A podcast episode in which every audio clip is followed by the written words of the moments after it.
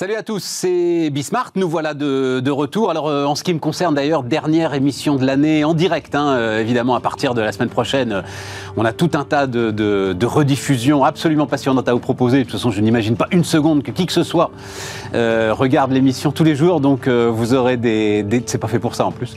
Donc, vous aurez des tas de choses à apprendre. là, donc, on se fait cette, cette dernière session en direct avec énormément de sujets divers d'ailleurs. Allez, c'est parti, c'est Bismart.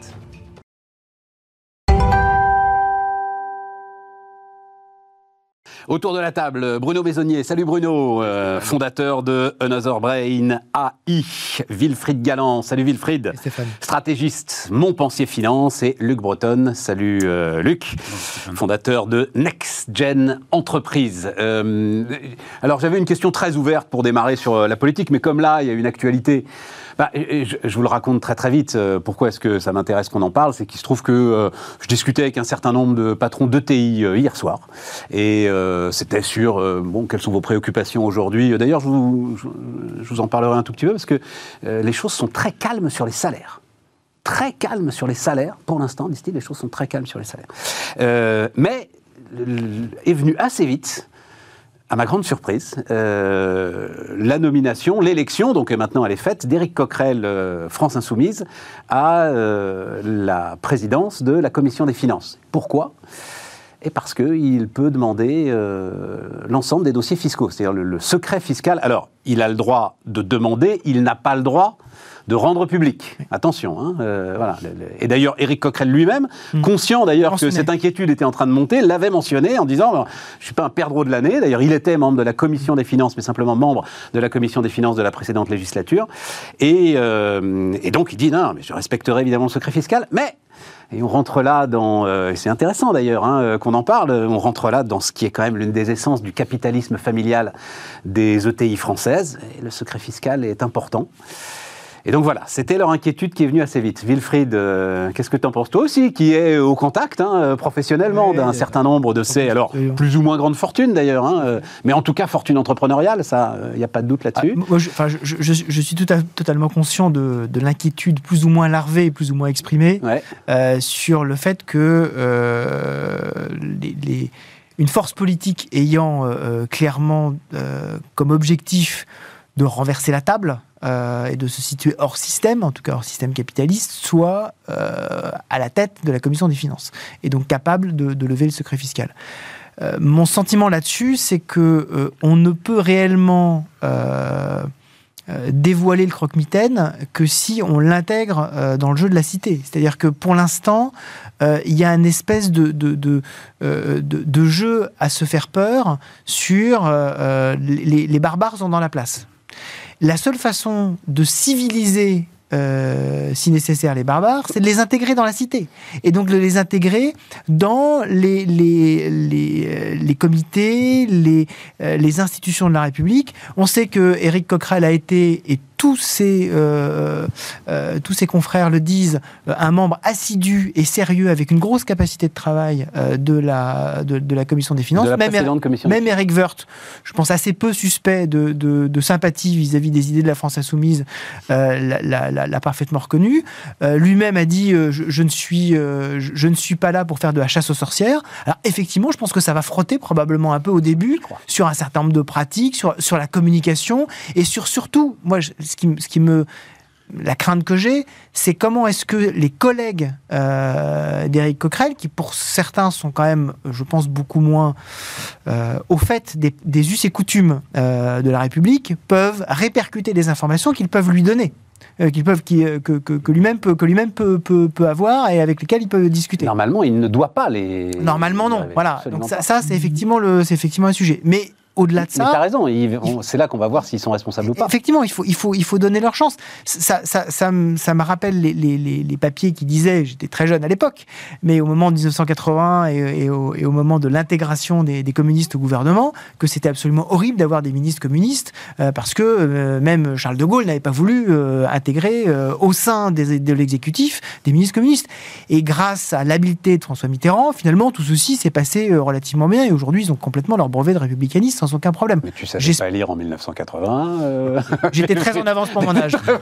J'étais déjà très en avance pour mon âge.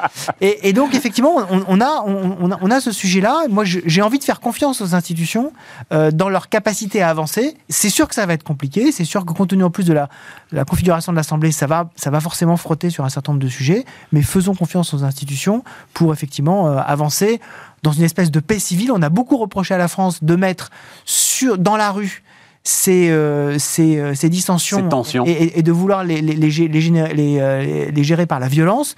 Si on peut les gérer par des confrontations verbales, ce serait peut-être quelque chose de très bien. moi, je, suis tout à fait d'accord avec ce principe et j'aime bien cette idée que moi j'avais vécu, parce que je suis un, moins jeune, sur d'autres sujets qui étaient sur le nucléaire, les pays qui ont l'arme nucléaire.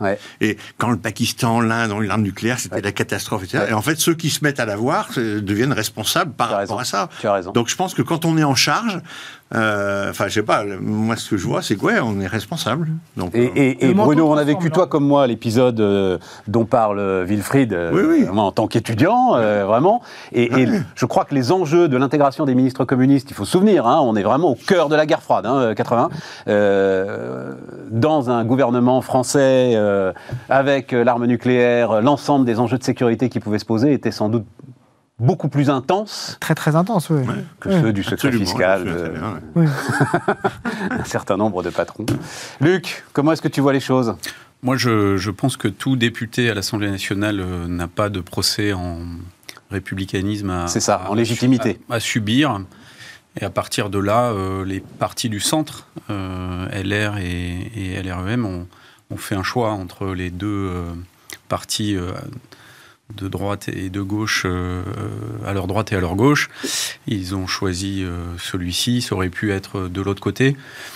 Je pense que la, personne en charge va, se, va prendre les, attributs de ce, de ce, poste. Et puis, je, constate déjà euh, sur le gouvernement et sur les décisions, notamment sur la, pandémie, les effets de cette intelligence collective qui va naître de facto c'est que bah, on, part peut-être moins vite sur des décisions unilatérales, euh, en l'occurrence de passe sanitaire, qui, qui, étaient quand même très contestées. Donc je pense que possiblement on peut avoir quand même un certain nombre d'effets positifs du fait que euh, des décisions qui autrefois n'étaient pas discutées du tout, il n'y avait aucun amendement, aucune intégration de, de cette capacité d'intelligence collective arrivent. Et d'ailleurs moi, dans, les, dans le contexte business dans lequel je travaille, on parle d'un processus de décision euh, par intégration euh, d'amendements, on appelle ça des objections ou des tensions, euh, et on appelle ça le processus de décision par consentement et non pas par consensus. Et je pense que ça, c'est ce qui va se passer à partir de maintenant à l'Assemblée. Parce que je la, je la pressens, mais ça m'intéresse beaucoup. C'est quoi la différence entre consentement et consensus? Avec consensus, c'est très simple, il faut que tout le monde soit d'accord. Donc, comme dirait Fernand Reynaud, ça peut prendre un certain temps, hein, ou un temps infini. Et c'est cette fameuse phrase euh, qu'est-ce qu'un chameau, euh, un cheval dessiné par un comité? C'est ça, c'est-à-dire qu'on aboutit à quelque chose de bancal forcément. Qui, n'a pas de forme et qui, euh, qui n'est compris par personne. Et au final, bon, c'est assez, c'est assez plat. Le, consentement, ah, c'est tout à fait différent. Les anglo-saxons parlent de safe enough to try. Euh, good enough to, to, to be implemented. Donc c'est mm. on, ne perçoit plus euh, de danger suffisant pour s'opposer à la mise en œuvre de l'idée initiale. On l'a amendée suffisamment pour la rendre meilleure. Et à partir du moment où il n'y a plus d'objection valide à empêcher sa mise en œuvre, elle est mise en œuvre. Et donc ce principe-là permet à chacun, euh, même s'il n'a pas la majorité, de proposer des, des améliorations et euh, si rien ne s'y oppose in fine, elle est mise en œuvre. On, a, on ne travaille pas sur la préférence de chacun, mais sur la zone d'acceptance de chacun. Et la zone d'acceptance, elle est très large, alors que la préférence, elle est très fine. et donc, si vous alignez les zones de, les, les, zones de la préférence ou la, la, zone d'acceptance, eh bien, vous, vous aboutissez à des multiples décisions très rapides ou aucune décision, ou alors euh, avec un temps éternel ça peut être une mm. vision aussi assez irénique de la chose, hein, euh, surtout connaissant notre, notre capacité. non, mais, mais, mais l'Assemblée en stage euh, chez Luc, euh, next-gen entreprise. L'Assemblée devient une next-gen entreprise. C'est absolument concret ce que je dis là, puisque c'est mis en œuvre par des, par, des, par des entrepreneurs. Et, et je, je, suis bien d'accord avec toi, Wilfried, que dans la vie politique, on, on ne l'a pas encore vu, ou pas, ou, pas, ou pas très souvent. Vas-y, vas-y, Bruno, je t'en prie. Ouais, euh, j'aime bien, je trouve ça beau, et puis je trouve ça. Ah, j'adore. et ça me permet de comprendre des choses aussi. J'aime bien. Consensus, consentement. Mais, mais vous le savez, un, des, un de mes guides dans ces réflexions-là, ça a été le bouquin de Philippe Diribarne, La logique de l'honneur. Mhm. je ne sais pas si tu as eu l'occasion de lire, qui est sur la culture, la différence de culture d'un pays à l'autre. Et tu fais la référence en disant les pays anglo-saxons le font, le ci, le ça. Mais il y a des différences culturelles très très fortes entre les pays anglo-saxons et, et les pays français avec la logique de l'honneur. Je prends un exemple tout con, mais qui est très parlant. Dans un pays anglo-saxon, quand il y a de la délégation, bah, il y a forcément du contrôle avec. Enfin, ça fait partie, c'est la, mmh. la logique, reporting, contrôle. En France, le contrôle est toujours culturellement, globalement vécu comme un manque de confiance. Et c'est pas, c'est pas parce qu'on est, euh, on est des petits jeunes et qu'on sait pas manager, etc., etc. C'est des, des, choses qui sont profondément culturelles. Et donc, la culture du consensus, etc., je suis, je suis, moi, je trouve ça plutôt bien pour la France. Je suis demandeur, mais j'attends de voir. Alors, en l'occurrence, euh, c'est très intéressant ce que, ce que tu dis, parce que en termes culturels, le consentement, euh, c'est né euh, aux Pays-Bas dans les entreprises aux Pays-Bas euh, euh, au moment de la Seconde Guerre mondiale, quand il a fallu prendre des décisions où des entreprises étaient proches de, du dépôt de bilan et qu'il a fallu intégrer les salariés pour prendre des décisions assez radicales, mais que le chef ne voulait pas assumer seul parce qu'il il était trop social pour le faire. Avant, le consensus fonctionnait à peu près parce qu'il y avait de la richesse, etc. Et quand ça a été plus difficile, le consentement est apparu. Et ça a permis de sortir de l'ornière, de prendre des choix difficiles qui étaient néanmoins collectifs. Et donc c'est profondément européen comme, euh, comme manière de, décider. Philippe Diribarne te dit la culture des Pays-Bas, ah depuis très très très longtemps, c'est une culture du consensus. C'est leur culture. Oui, c'est ce que je viens de dire, mais elle a accouché du consentement. oui, mais c'est pas pour autant que c'est euh, très européen. Oui, mais la culture, ce qu'il explique, c'est que la culture du consensus a réussi à évoluer vers le consentement Exactement. pour permettre la radicalité, parce que euh, le consensus ne permet pas euh, la radicalité. sauf que nous, on ne vient pas du consensus. C'est-à-dire qu'en fait, les Pays-Bas viennent du consensus, arrivent au consentement. Nous, on vient de la conflictualité et, et, et, pouvoir, et de la verticalité, qui est le, pouvoir français. Mhm.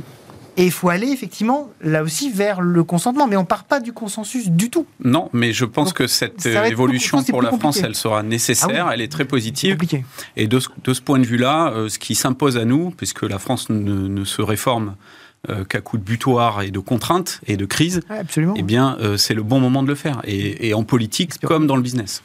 J'ajoute à ceci nouveau personnel politique. C'est-à-dire sur deux législatures, énorme brassage du personnel politique. Il te reste assez peu d'ailleurs de, on va appeler politiciens professionnels chevronnés qui en sont à leur quatrième ou à leur cinquième mandat. Et on a vu euh, à travers euh, LREM l'élection 2017 la déception, j'en connais personnellement mmh. quelques-uns, la déception très profonde euh, des entrepreneurs qui sont arrivés à l'Assemblée parce que justement, ils découvraient un monde, mais qui n'avait rien à voir avec le monde dans lequel ils avaient travaillé, où on est en co-construction permanente. Donc est-ce que ces gens-là vont pas aussi se dire, tiens, bon Dieu, il y a peut-être moyen de faire quelque chose? Parce que euh, le boulot de député, c'est un sacré boulot. Hein. Euh, c'est des gens qui font, moi j'insiste toujours là-dessus, des sacrifices financiers pour euh, beaucoup d'entre eux, important. importants. Hein. Et qui, travaillent comme des chiens. Hein. Qui travaillent comme des chiens, dans des conditions qui sont des conditions assez invraisemblables. on en a parlé autour de cette table, je me souviens de, de, de pourfendeurs de la dépense publique qui disaient, et notamment l'Institut Molinari, qui dit mais il faut absolument, s'il y a une dépense à faire, mais c'est renforcé, mais, mais fois 10. C'est-à-dire, euh, la façon dont nos députés sont entourés par rapport à un représentant américain ou un congressiste américain, mais c'est ridicule. Y compris les moyens matériels qui sont absolument dramatiques. Moyens matériels, moyens de, de, de, staff, d'expertise, etc., etc. Donc, tu vois qu'à un moment, on est un révélateur là-dessus, pour être super intéressant. Espérons-le. Mais c'est un acte de foi. Euh, oui, je, dois avouer que ce n'est pas l'opinion partagée par les agents économiques auxquels je soumets cette euh, hypothèse euh, positive. Moi, je pense que les, instances de l'État, enfin l'Assemblée, le, Sénat, le, Conseil économique et social, etc., ont besoin d'aller vers, vers ces nouveaux modes de décision, parce que sinon, elles vont se faire doubler par la droite, par la gauche. Euh, bon, il y a eu les Gilets jaunes, il y a eu les conventions euh, pour le climat, il y a eu des, initiatives politiques euh, spontanées qui ont éclos ça et là. Et donc, si, on ne veut pas qu'à un moment donné, ces instances se dévitalisent totalement et soient, soit des voilà, des, des, des, chambres d'enregistrement, des, rebutoires, des rebutoires pour, pour, pour les électeurs. 54% hein. quand même d'abstention, c'est pas, c'est pas rien. Tout à fait. Et, et, et ça dit quelque chose. Mm. c'est pas juste la fainéantise d'aller voter, c'est que les, les gens ne, ne, trouvent pas dans ces représentations le moyen de leur expression. Donc il faut quand même euh, revitaliser ça et, revoir les modes de fonctionnement et s'inspirer de ce qui se passe ailleurs n'est pas, euh, n'est pas mal. Ça s'appelle du benchmarking. Bon alors, c'est basique. Pour quand même casser un tout petit peu l'ambiance, c'est que Yagro a parié quand même que le premier consentement qu'ils vont tous faire, c'est de dépenser, c'est d'ouvrir le carnet de chèques. Ce qu'on appelle en France le plus petit dénominateur commun. Le plus petit dénominateur commun, c'est le carnet de chèques public. Alors là, on aura plus que du consentement. Je pense qu'on aura presque sur certains aspects un consensus très fort. je ne suis pas sûr. Oh. mais là, tu, Quand on voit chaque groupe politique, mm. y compris les républicains qui quand même avaient fait une grande partie de leur campagne sur la, le sérieux de la, dette dépense publique. Le comité de la hache, disait Valérie Le comité de la hache, et qui, dans leur proposition, une de leurs propositions phares qu'ils veulent véritablement mettre en, mettre en œuvre, c'est la diminution de la TVA sur les produits énergétiques.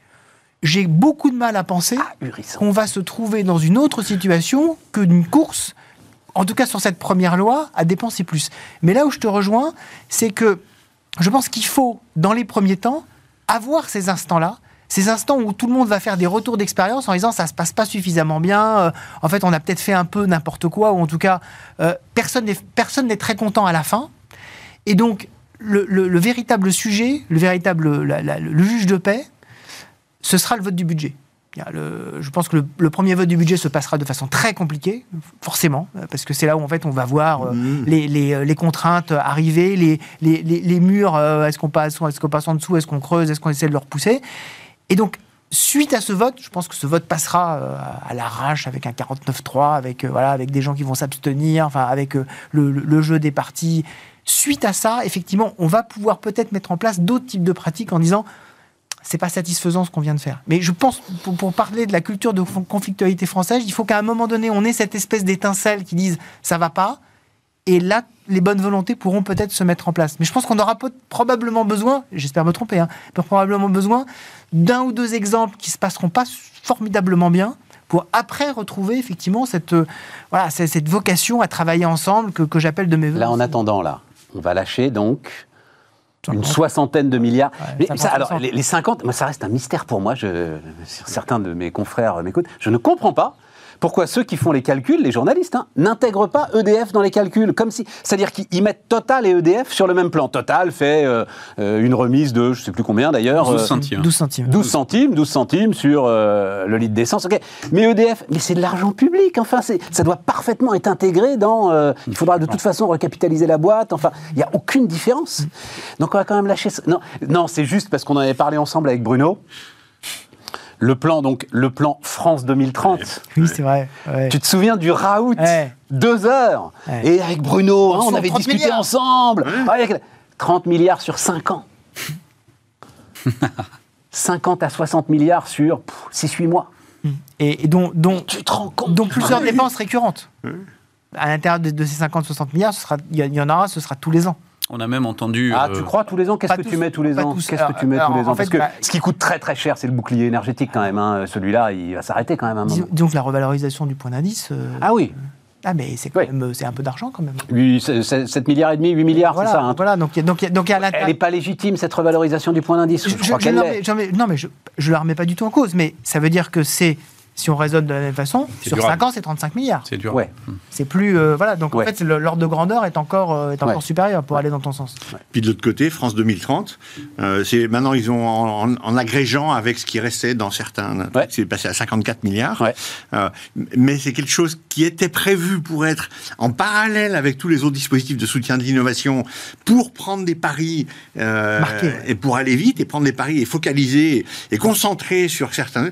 Et ça, petit à petit, c'est en train d'être dilué, d'être phagocyté, d'être intégré par tout le système euh, euh ENARC, BPI, etc. Aspiré par Bercy. Euh, et, et euh, ouais, ouais, exactement. Enfin, et on voit pas grand chose qui, enfin, ça se repousse, ça se, on voit pas grand chose. Hein. Et j'ai peur moi que cette idée que je trouve géniale d'être prêt à prendre des paris, ce qui est un peu, ce qui est un peu risqué, prendre des paris parce que forcément il y en a qui seront perdus et tout. et j'ai peur que ça tombe à l'eau, que ça rentre dans une Le sujet de la dépense Moi, ce que j'ai entendu le plus ahurissant dernièrement, c'est le, le, terme qui, que je croyais qu'on n'entendrait plus jamais de soult lié à l'inflation. J'ai trouvé ça magnifique. Magnifique. Attends, mais la Soult, et c'était France Télécom, la Soult. C'est quoi non, non, la Soult? Il faut que tu m'expliques. C'est l'excès l'excès euh, de recettes fiscales. Ah oui, lié, la euh, cagnotte. la cagnotte. La cagnotte. oui, mais Soult, c'est mieux. Soult, pourquoi Soult, c'est mieux? Bah, Ça fait encore plus. Bah, en fait, Soult, il y a, y, a, y, a, y, a, y a, un côté historique qui nous ramène justement À, à, à toute notre longue histoire de dépenses publiques.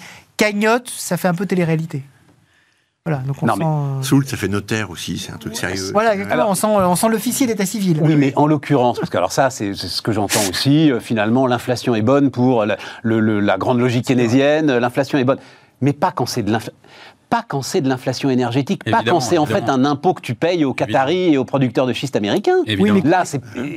Oui, mais en fait, ce, qui est, ce, qui est, intéressant, c'est quand, quand, on, quand on dit c'est favorable, euh, on reconnaît euh, plus qu'à demi-mot, que l'inflation a dépassé la, le, le, simple euh, le simple domaine juste énergétique, euh, voire agroalimentaire. C'est quoi ton, tes, calculs à toi? Ça reste 70% c'est l'énergie de l'inflation aujourd'hui ça, a baissé un peu parce que l'alimentaire est monté? énergie plus, énergie plus agroalimentaire, c'est un peu plus de 50%.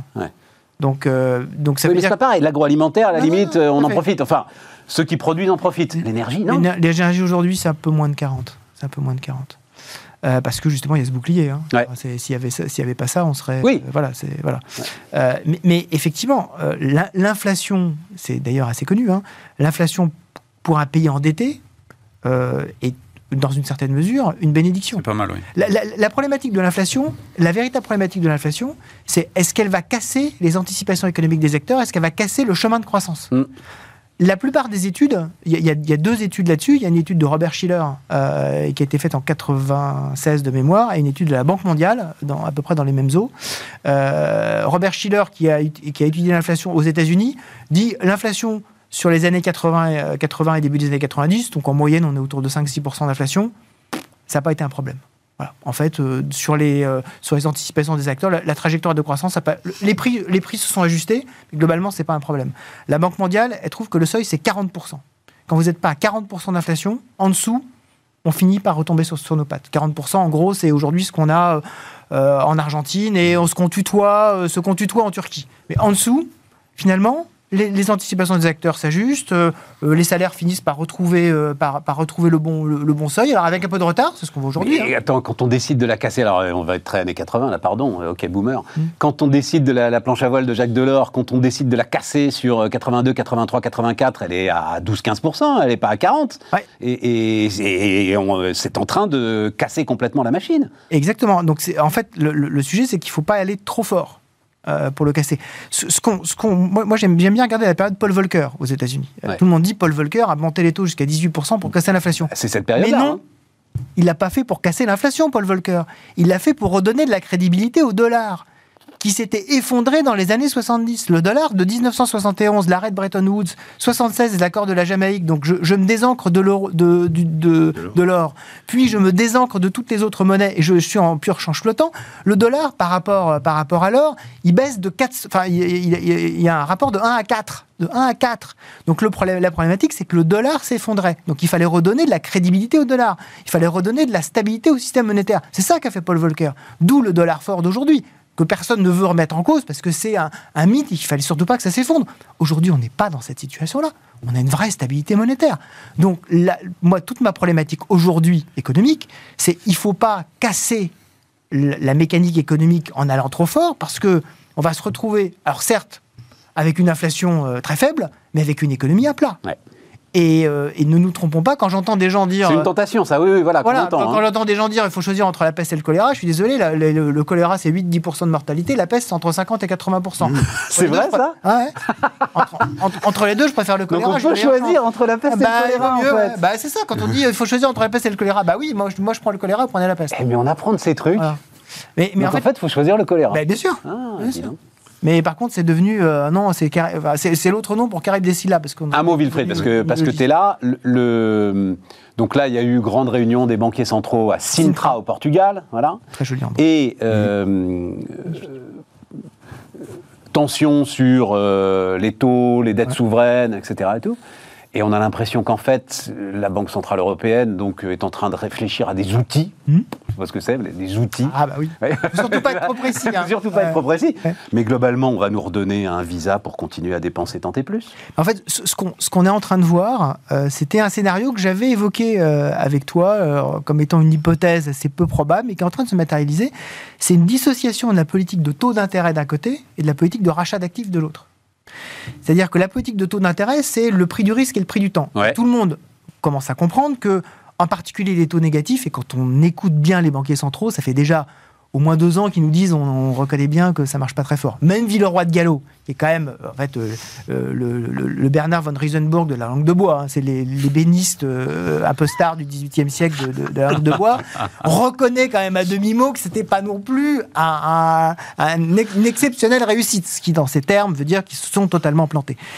donc effectivement, revenir à des taux positifs, ça paraît, en particulier aujourd'hui, euh, une évidence. Euh, revenir à des taux qui soient à peu près cohérents avec la croissance potentielle, en Europe c'est à peu près 1%, aux États-Unis c'est autour de 2, 2,5%, c'est relativement logique. Aller au-delà, ça s'annonce Et ça n'exclut pas les rachats d'actifs, alors qu'on pensait que les deux étaient liés. Donc pour compenser, en particulier en Europe, le fait qu'on a cette problématique de fragmentation, donc de prime à la désintégration de la zone euro, ben pour ça, il faut quand même un petit outil pour permettre euh, de calmer le marché de la dette et pour dire la zone euro reste, euh, reste une zone unique, un peu comme la zone dollar, et donc euh, arrêter de nous tirer les choses dans tous les sens. Donc avoir effectivement à la fois un petit programme de rachat, alors qui ne va pas se nommer comme ça, ça va être un programme de stabilisation avec un, acronyme dont, la, Banque centrale elle, se crée, et, puis, et puis de l'autre côté, effectivement, remonter tranquillement les taux. Et donc Christine Lagarde a dit d'ailleurs, le niveau des taux est totalement dissocié de l'outil anti-fragmentation. Non, non, mais d'accord. Et ça, c'est radicalement nouveau. Et ça, c'est radicalement, ça, radicalement, nouveau. Je l'avais un très intéressant, je, dit, c'est possible. Là, effectivement, mais par contre, on ne sait pas comment le système financier peut réagir à ça. Oui, tout à fait. Parce que c'est voilà, les gens disent euh, en même temps, on appuie sur l'accélérateur et le frein, ça peut faire Exactement. une tête à queue. Voilà. Normalement, ça fait un tête à queue. Normalement, ça fait tête à queue, mais bon, avec euh, les as de la conduite sur glace, ça peut donner des choses intéressantes. voilà. Bruno ah, J'ai rien à dire, je trouve ça génial. J'adore, j'adore quand tu t'exprimes et quand tu racontes les choses. Mais, tu sais, c'est ce qui, c'est ce qui tient l'économie aujourd'hui. Hein. Non, mais c'est quand même elles qui ont pris le contrôle du truc. Les banquiers centraux, pas moi. Oui, oui, oui. non, mais je, voilà, je, je les centraux. Ah bah, de toute façon, à, chaque, à chaque fois qu'on se, qu'on se voit depuis déjà quelques années, on se dit, voilà, c'est fini. Là, ça y est, on va arrêter de parler de nouveau les banquiers centraux. Et régulièrement, comme en fait, le cœur de nos économies, c'est la finance, parce qu'en fait, on, achète la croissance à crédit. Exactement. On fait de, de plus en plus monter les effets de levier partout.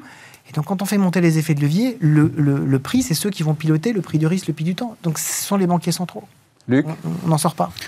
Moi, j'espère que la, la, Banque centrale, une fois de plus, pourra éviter la, hausse des taux euh, euh, excessive, hein, mais, mais, c'est vraiment le, le, gros danger que l'on a. Je parlais de cette soulte qui me faisait rire et pleurer. Oui, oui, hein. t'as raison. Et on sait très bien que l'engrenage, c'est euh, dépenses publiques, inflation, hausse des taux, et c'est mortifère. Mmh.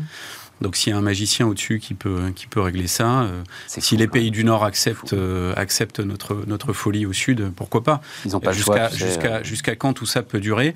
Et c'est pour ça que je pense que le, à l'Assemblée, si les taux commencent à devenir inquiétants, bah, qu'on ait envie de, dépenser ou pas, il va falloir revenir à la raison et reconsidérer ce que c'est que la dépense publique qui n'a pas été travaillée depuis une éternité. Je me souviens plus. 74, si tu cherches le dernier budget à l'équilibre, bah, c'est 1974. voilà, j'avais un an, donc euh, ça fait. Euh, là, on est sûr que Wilfried savait pour pas un Côté positif, euh, pour un côté positif, non, non, j'étais là encore. mais pour, pour, pour, finir quand même sur une note positive, quand on regarde les, les anticipations d'inflation qui sont sur le marché, hein, on voit des anticipations d'inflation par exemple à 5 ans, ça fait plus, quelques mois, ça fait depuis, depuis mars aux États-Unis et depuis mai, donc c'est récent en Europe, qu'elle baisse et qu'elle baisse assez significativement. Wilfried, je me permets, personne n'a la moindre queue de cerise pour essayer d'analyser ce qui peut se passer. Non, hmm. mais en revanche, ce que, je, ce que je dis, c'est que ce sont ces indicateurs qui sont regardés par les banques centrales.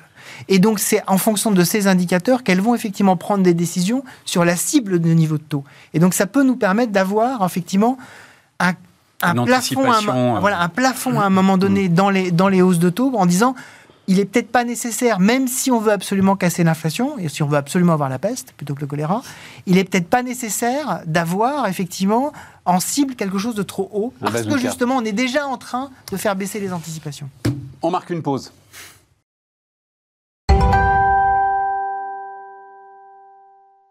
On repart, les amis. Euh, donc, on a appris qu'il euh, faut toujours privilégier le, choléra par rapport à la peste. Et Bruno, tu sais qui est arrivé en premier de l'œuf ou de la poule? Bah, comme tout le monde.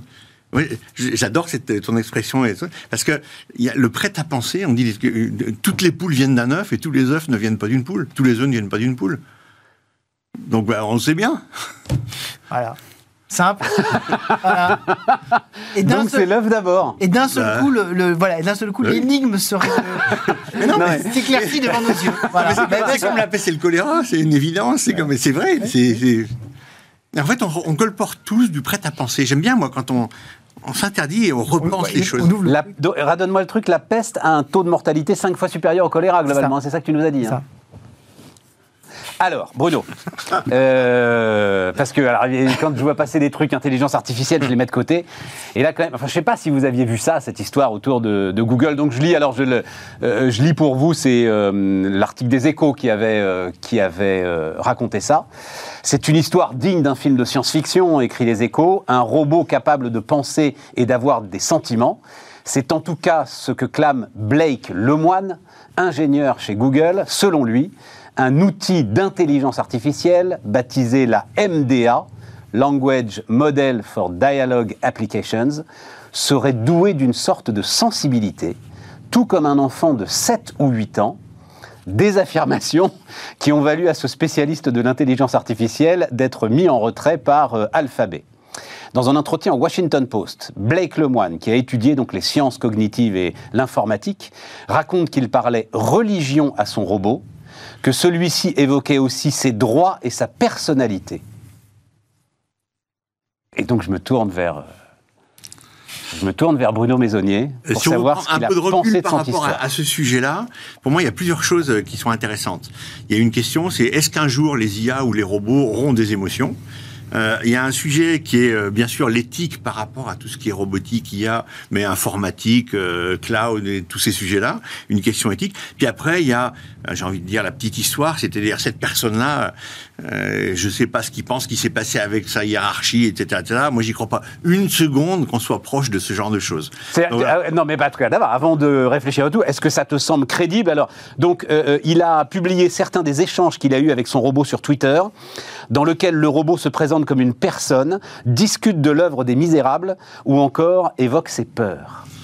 C'est du bullshit, Bruno Pour moi, pour moi son interprétation de, du résultat de ce robot de ce truc, c'est du bullshit. Ah oui, c'est ça, c'est son interprétation. Et, ce que, le fait qu'il ait communiqué là-dessus, euh, pour moi, euh, peut créer des problématiques euh, parce qu'il communique sur un sujet qui est très touchy, d'une façon un peu lourdingue ou un peu. Donc voilà, je peux comprendre que son employeur dise Attends, non, là, ça, ça va pas. Quoi. mais, mais je connais pas le fond des choses. Tu vois, non, tu connais pas, le fond des choses, mais tu connais l'intelligence artificielle comme personne, enfin, comme peu de gens aujourd'hui en France. Le fait moi, ce qui c'est que tu dises ça aujourd'hui, ça n'est pas crédible. Non, voilà. pas crédible.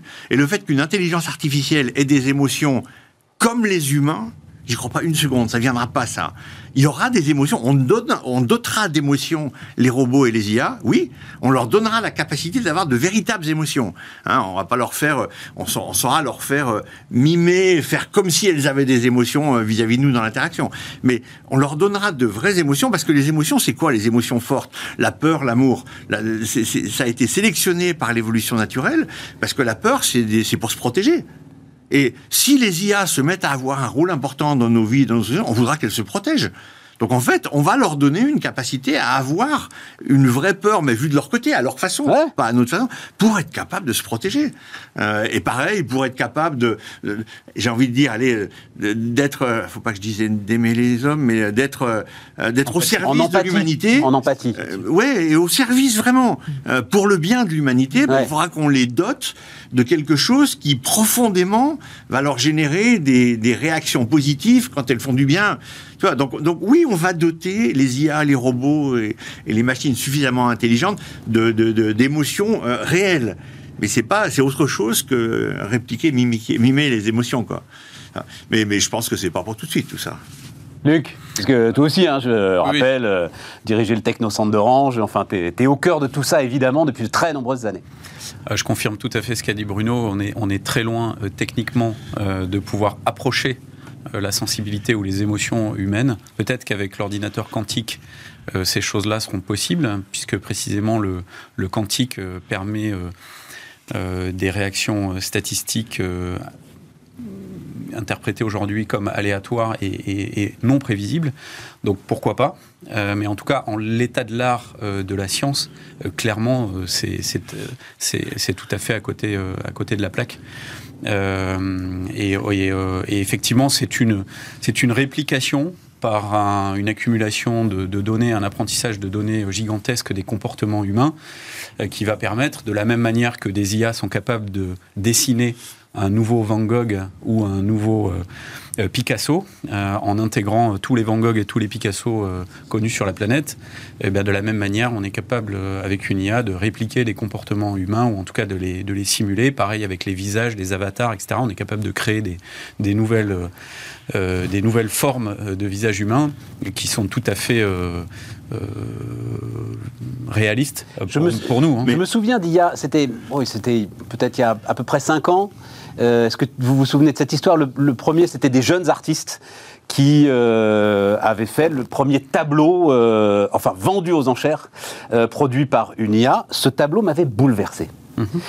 je ne sais pas pourquoi ce tableau mhm. m'avait bouleversé, je m'en souviens très bien. Mhm. Et, ça va dans ton sens. Ça veut dire qu'il y a une capacité, donc ça veut dire qu'il faut qu'il y ait une capacité à générer de l'émotion. Euh, le jour où on donnera de vraies émotions aux IA, elles te feront de l'art. C'est-à-dire, elles te feront des choses qui euh, auront de l'esthétique, de la technique, etc., mais qui traduira leurs propres émotions entre guillemets, émotion. Mais attends, et ce jour-là, ça sera vraiment là. Mais tant qu'il s'agit... Là, en l'occurrence, ils avaient ingurgité euh, des centaines de milliers de tableaux. Hein. Tu peux trouver ça beau, évidemment. Et on est capable de trouver les, les triggers qui te font euh, euh, fantasmer sur un truc ou sur un autre, et elle va toutes te les mettre, elle va te faire un tableau qui va te bouleverser. Mais, tu vois, pour moi, c'est de la statistique. Enfin, c'est de la pub presque, c'est du marketing. Mais par rapport à ce que tu disais, pour moi, il y, a, y a des choses qui me paraissent encore plus profondes.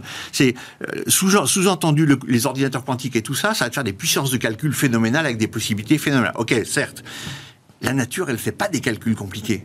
Euh, on est en train de découvrir que les, abeilles, les bourdons, euh, ont des émotions. Et, la nature, elle te fait des, avec des, des, des, capacités de calcul hyper simplistes. Prends des termites, prends des fourmis, qui te, les termites qui te font des cathédrales, qui sont climatisées avec l'humidité contrôlée, etc. Ah, tu vois, et, et faut, faut pas qu'on passe son temps à se dire plus on aura des puissances de calcul grandes et le quantique va nous en apporter plus, plus ça nous permettra euh, d'approcher la nature. La nature, elle fait complètement autrement. Et elle fait des choses simples. Ce que je, disais, ce que je pointe dans le quantique, c'est voilà exactement. Ce que je pointe dans le quantique, c'est pas tant la capacité. Oui, oui, j'ai bien compris que, la capacité du quantique à être à la fois comme dans l'expérience de Young avec les deux fentes, une particule et une onde. Luc, j'ai parfaitement compris, mais je suis pas sûr que tout le monde comprenne ça quand on n'entend pas. La particule et l'onde, non, c'est moins clair que la peste et le choléra. Eh ben, je suis largué. Vas-y, Luc, si tu peux le dire simplement. Pour l'expliquer en deux phrases, le principe des molécules ou des, atomes ou des entités euh, essentielles, y compris compliquées d'ailleurs, c'est pour ça qu'on peut aller jusqu'à des molécules euh, dans la physique euh, quantique, c'est d'être à la fois un individu, c'est-à-dire une entité euh, autonome, et à la fois euh, une partie de quelque chose plus grand qui, est une onde.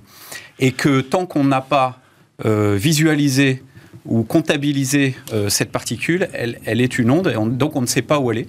Et au moment où on l'observe, elle se cristallise, si j'ose dire, et elle prend une position. Mais, mais ça, c'est lié à l'observation, en fait.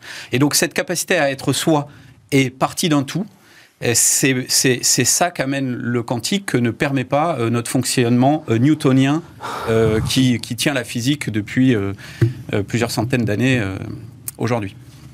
Hein Pareil, je, suis assez, je suis assez newtonien dans mon approche. ça ne nous a pas échappé. Et alors, dans le même temps, de manière, alors cette fois-ci beaucoup plus triviale, mais dans le même temps, j'ai trouvé intéressant aussi ce que nous dit donc Microsoft. Euh, Microsoft vient de cesser le développement et la vente d'outils de reconnaissance, alors là, de nos émotions, hein, à partir de la reconnaissance faciale et va plus largement limiter la portée de ces technologies. Des experts à l'intérieur et à l'extérieur de l'entreprise, dit Microsoft, ont souligné l'absence de consensus scientifique sur la définition des émotions bah et les préoccupations accrues en matière de confidentialité autour de euh, ce type de capacité. Il y avait en plus, ajoute-t-il, euh, des biais culturels,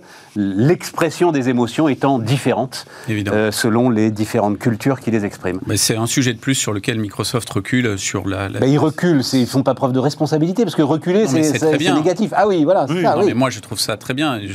c'est une, une, reconnaissance qu'il n'y a pas d'issue euh, en, la matière. Effectivement, euh, selon les cultures, les, les, les, signes du visage sont très différents. Les signes corporels sont, peuvent être interprétés de manière euh, très différente et donc ça ne marche pas. Mais plus globalement, il y a quand même une, une volonté de la technologie de vouloir épier tout ce que fait l'homme dans toutes ces circonstances. Et c'est assez intolérable euh, lorsque ça va euh, sur ces, sur ces dimensions-là. Et donc je pense que là aussi, la, la, jurisprudence devra mettre des, des barrières, devra arrêter euh, les choses. Parce que sinon, euh, euh, on, installe des millions de caméras, des, centaines de millions de caméras chaque année dans, sur la planète, et donc euh, il n'y aura plus du tout aucune espèce de d'intimité ou de capacité à, échapper à, à, Big Brother. Et donc ça, ça, je pense que pour des firmes comme Microsoft, ils ne devraient pas attendre d'en arriver là pour, pour poser les principes d'éthique que, que Bruno évoquait, qui me semblent tout à fait fondamentaux, et qui aujourd'hui manquent définitivement, parce qu'on ne peut pas... Oui, mais rend leur hommage quand même, Luc je, l'ai fait. J'ai commencé par ça. il y a tellement de mal à dire non, bien Microsoft. Non, mais c'est pas ça. Mais c'est tout début. C'est vrai qu'au tout début, hein, on a grand, grand, vraiment l'incipit. Grand, pouvoir, grande responsabilité. Et je trouve que euh, sur euh, la, la, la, course effrénée à la productivité, et on, on, loupe un peu des, des, des étapes fondamentales. Et, et c'est dommage. Voilà. Mais c'est pareil, moi j'ai entendu deux choses hein, là-dedans. La question euh, éthique, c'est pas bien, etc., etc. Et la question, euh, en fait, on n'y arrive pas bien scientifiquement et technologiquement. Donc je sais pas lequel est le véritable moteur. Parce bah, T'as raison, Bruno. T'as raison, t'as raison. La réponse est dans ta question, euh, cher. C'est-à-dire que c'est parce qu'ils n'y arrivent pas bah, technologiquement. ouais. Bah, Pour toi, ils n'ont aucune responsabilité éthique d'aucune sorte. Non, mais ce serait c'est totalement caricatural de le dire comme ça. Mais c'est juste, il faut attendre que le marché se révolte pour que la barrière se, se, se, dresse. Je trouve ça dommage. Voilà, c'est tout ce que je dis. et puis, et puis c'est pas incompatible. surtout, il y, y, a eu tout un débat en plus aux États-Unis sur euh, euh, les différences de traitement entre euh, les personnes, parce qu'ils peuvent le faire aux États-Unis, les personnes blanches, noires, asiatiques, et, donc le fait qu'ils soient pas capables de faire la même chose ou, ou qui se plantent beaucoup plus, par exemple, sur des visages asiatiques que sur des visages euh, ariens classiques aux États-Unis, sur lesquels ils ont, fait énormément de développement. Euh, bah forcément, euh, la, société ne pouvait pas, à juste titre d'ailleurs, l'accepter, en disant vous ne pouvez pas faire quelque chose qui soit en fait euh, orienté sur un type racial. Hmm. Donc, Alors on dit caucasien. Euh... Oui. Caucasien. Ouais, arien, on a arrêté de le dire. Arien, on a arrêté. Ça, non, là, je suis sûr que t'étais pas né. Tu vois. Voilà, c'est ça. Allez, tranquille, mais c'est sûr. Voilà. Oui, oui, oui. Et on se souvient qu'il y avait eu. Alors, euh, Apple avait été au cœur d'un scandale en Chine, puisque les systèmes automatiques, en fait, euh, n'ouvraient pas les portes pour les visages asiatiques. Voilà, ils ne reconnaissaient pas les, les, les visages asiatiques. Bon, euh, on a fait le tour de ce sujet passionnant, Bruno. Il n'y a qu'à voir le sourire dans les analyses d'émotion, parce que ça illustre très bien tout le sujet. 80% des sourires sont pas du tout des sourires de joie. Mmh. Et donc c'est très facile pour un ordinateur de voir si la personne sourit ou pas. Mmh. Mais ça ne veut pas dire qu'elle est contente, qu'elle est heureuse, etc. On est d'accord. Et il y a des pays où c'est encore moins que d'autres. C'est hyper compliqué ces sujets-là. C'est formidable. Juste parce que euh, ça nous amène quand même à un petit coup de la tech. Alors, on a parlé hier, c'est un chiffre que j'ai découvert. Je ne sais pas s'il était connu, euh, ce chiffre, Wilfried. Les, pertes cumulées d'Uber. Donc, euh, mmh. on a déjà parlé. Donc, 25 milliards de dollars de pertes cumulées. Oui. Ah, enfin. Très franchement, tu vois, on défend l'économie de marché, le système capitaliste, la libre concurrence, l'ensemble de ce dont on pense que ça fait la croissance quand tu soutiens un truc à ce niveau-là, 25 milliards de dollars, je me dis qu'il y a quelque chose de profondément, mais c'est le bouquin de, Thomas Philippon, hein, il y a quelque chose de profondément vicié dans ce système avec des primes d'aléa morale qui sont aujourd'hui considérables. C'est vrai, euh, mais là, là, on, prend, enfin, on, prend en fait en, exemple, euh, je pense, le mauvais exemple. C'est-à-dire, c'est une boîte qui est cotée. Et donc, euh, elle a fait l'effort de cette transparence. On sait ça justement. On est totalement capable de, calculer le fait que bah, ils ont euh, euh, dépensé euh, un certain nombre d'argent qui sont effectivement insolvables dans, un certain nombre de cas et que mais tout ceci en fait fait partie d'un calcul de risque. Moi j'ai beaucoup plus de mal avec par exemple les affaires du type WeWork où avant hmm. d'être coté, c'est la cotation qui a déclenché toute l'affaire. C'est-à-dire que avant d'être coté, en fait, dans, dans l'opacité la plus absolue de quelques chambres de conseil d'administration, des gens décidaient en fait de dépenser de l'argent de fonds d'investissement avec des véritables personnes derrière, hein, pour financer des business models qui n'avaient aucun sens.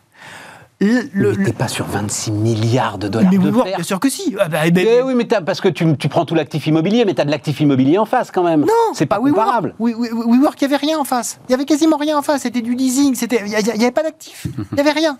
Euh, enfin, c'est des choses qui sont ahurissantes. En fait, il y a beaucoup plus de problématiques liées euh, à l'argent euh, illimité hmm. qui se sont développées dans, dans le dans, dans, dans, le secret euh, du non-côté. Mais oui, mais c'est le, le même sujet, c'est du soutien abusif. Et donc c'est de la destruction de concurrence, en fait. Là, en l'occurrence, c'est pas abusif parce que c'est ouvert. La destruction de concurrence. c'est abusif. Bah, en fait. Euh, tu détruis complètement, tu détruis toute possibilité de concurrence quand tu es en capacité euh, de donner tellement de fonds à une seule entreprise, surtout dans le service. C'est le, le, véritable problème d'avoir de, de, cassé la référence du prix du risque et du prix du temps à un moment donné. C'est-à-dire qu'en fait, tout devenait possible. Et donc, il y avait tellement d'argent disponible que globalement, effectivement, on a tordu des, des, des, dispositifs qui devaient être des dispositifs de concurrence et on a cassé des, modèles qui étaient euh, de, véritables modèles euh, pertinents en finançant d'autres modèles qui ne l'étaient pas. C'est tout à fait vrai. Mais en fait, à partir du moment où vous faites le, choix d'être public, ça finit par se voir. Il y, a au moins un calcul. Quand, quand c'est pas le cas, euh, moi, c'est là où j'ai un véritable énorme problème. C'est là où, moi, mon angoisse profonde, c'est qu'est-ce qu'il y a véritablement derrière énormément de, sociétés qui ont été financées où, l'objectif, en gros, c'est de faire de tour de table en tour de table et, de, et de, cramer de plus en plus. Mais oui. Euh, au moins, quand vous êtes, quand vous êtes, euh, quand vous êtes coté, bah, à un moment donné, bah, vous, votre, euh, votre, cours descend, votre cours descend de 90%, on se rend, on se rend compte qu'il y a un problème. Quoi. Alors Luc, bah, oui, il m'a dit que tu n'étais pas d'accord avec mon émoi. Oui, je ne suis pas d'accord. Alors, pour les raisons que Wilfried a, très bien indiquées, effectivement, c'est une boîte qui est publique, qui est, dont on peut acheter les actions. Donc, si, si elle doit s'effondrer, bah, elle, s'effondrera. Donc, il n'y a, pas de, a pas de problème de, de ce côté-là. Ensuite, si on regarde précisément quand est-ce qu'il y a des pertes d'argent, il n'y en a pas chaque année déjà. Donc, c'est un business qui peut être à l'équilibre et qui peut même générer euh, du profit. Une seule euh, année de profit. Sur toute l'histoire d'Uber, une seule année de profit. C'est une entreprise euh, jeune. Oh. et qui, a, qui est basée sur un modèle de scale. Et donc, le modèle de scale, on y est. Et en plus, ils ont fait des investissements gigantesques pour devenir numéro un mondial partout, y compris en Chine avec Didi. Et d'ailleurs, le principe enfin le, principal, la principale source euh, de leurs pertes récentes, c'est justement la, dépréciation sur, sur le marché chinois. Donc moi, je suis pas très inquiet pour, pour cette société. Je pense qu'ils ont créé un nouveau. Ah non, moi, c'est pas ça mon sujet, euh, Luc. C'est n'est pas d'être inquiet ou pas sur cette société. Ben non. Moi, mon sujet, c'est la concurrence. Moi, mon sujet, c'est que cette société euh, financée tant et bien a mis par terre l'ensemble de ceux qui auraient voulu à un moment ou à un autre se dresser contre elle et qui auraient peut-être été plus efficaces. Moi, mon sujet, c'est la concurrence. Et l'Amérique est en crise de concurrence, euh, Thomas Philippon l'écrit très justement, du fait de ces financements abusifs. Alors lui, mais vraiment, lisez son bouquin, j'en ai fait euh, la pub tant et plus euh, sur cette antenne à la fin, c'est le financement des campagnes électorales. À la fin, c'est le système politique américain. À la fin, c'est ça. C'est vraiment le, le, chronique capitalisme dans, euh, dans ce qu'il a de plus, euh, euh, de plus mortifère pour l'économie américaine. Mais encore une fois, moi, c'est là où je dis le politique doit reprendre ses droits. Si le politique n'est pas foutu de réguler un espace économique qui s'appelle l'Europe, et eh ben, tant pis pour lui, et tant pis pour les Européens, et tant pis pour nous, et tant pis pour les, bah, entrepreneurs français et européens. Et, et, c'est bien malheureux, moi qui défends depuis euh, plus de 30 ans maintenant le, fait qu'on a, on a besoin d'avoir euh, une économie, une innovation en Europe euh, qui, qui, soit une alternative réelle et, d'orienter notamment les dépenses publiques, qui sont à peu près nos impôts, vers ces acteurs européens. Donc on n'a pas été foutu de le faire, et eh ben, on n'est pas foutu de réguler les acteurs de la tech. Uber en est un, hein, parmi d'autres. C'est pas le plus visible dans, dans, dans, la tech, mais c'est un acteur de la tech. Et donc voilà, moi je reviens aux politiques. C'est là que le politique doit, doit faire quelque chose, et certainement pas sur les, les, les soultes euh, euh, dont on a parlé euh, initialement. Et les États-Unis connaissent régulièrement ce genre de phase. C'est-à-dire que quand, quand, on, quand, on, quand on voit il y a un peu plus d'un siècle, à la fin du 19e siècle, il y a un âge qui s'appelle le Gilded Age. Oui, oui, mais bien sûr. Que, que, que, que certains appellent l'âge d'or. C'est pas vrai. Hein. C'est l'âge toc, en toc. Gilded, c'est pas golden, hein. c'est en toc. C'est en fait tous tout le, tous les premiers, tous les premiers conglomérats qui effectivement avait une telle puissance qui disait, pareil, hein, qui disait aux politiques, vous inquiétez pas, on s'occupe de tout. Bah, bien sûr. Voilà.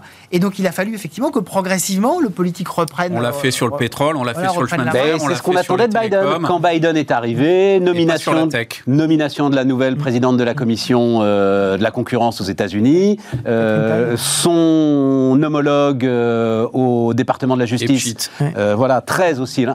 Bon, force est de constater que pour l'instant, il ne se passe pas grand-chose. Voilà. Absolument.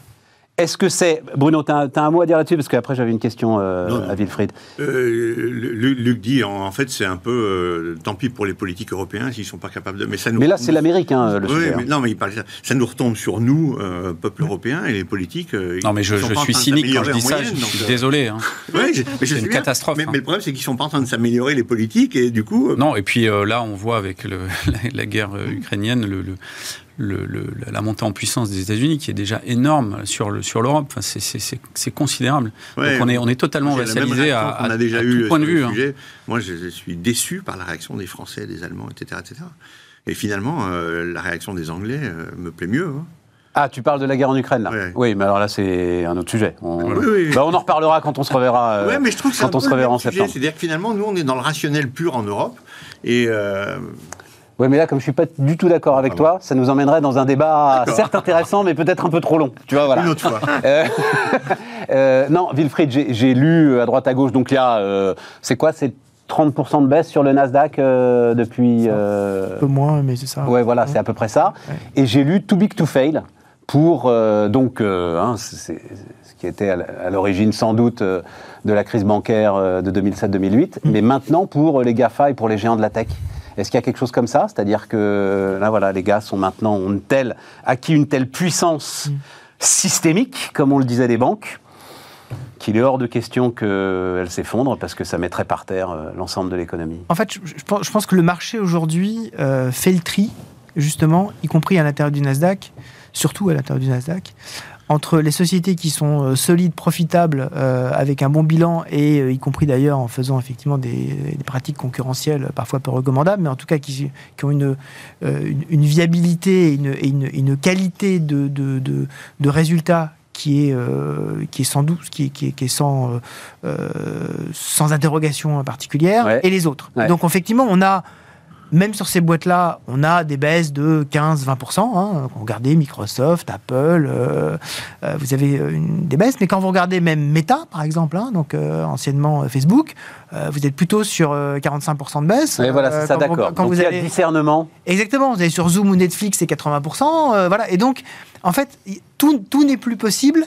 Et effectivement, il faut distinguer les méga géant, mais peut-être que, y compris à l'intérieur des GAFAM, on va distinguer. Mhm. Hein, on va distinguer. Euh, c'est pas pareil d'être euh, d'être Meta euh, et d'être Google. et d'être Google, c'est pas pareil d'être Amazon et d'être Apple.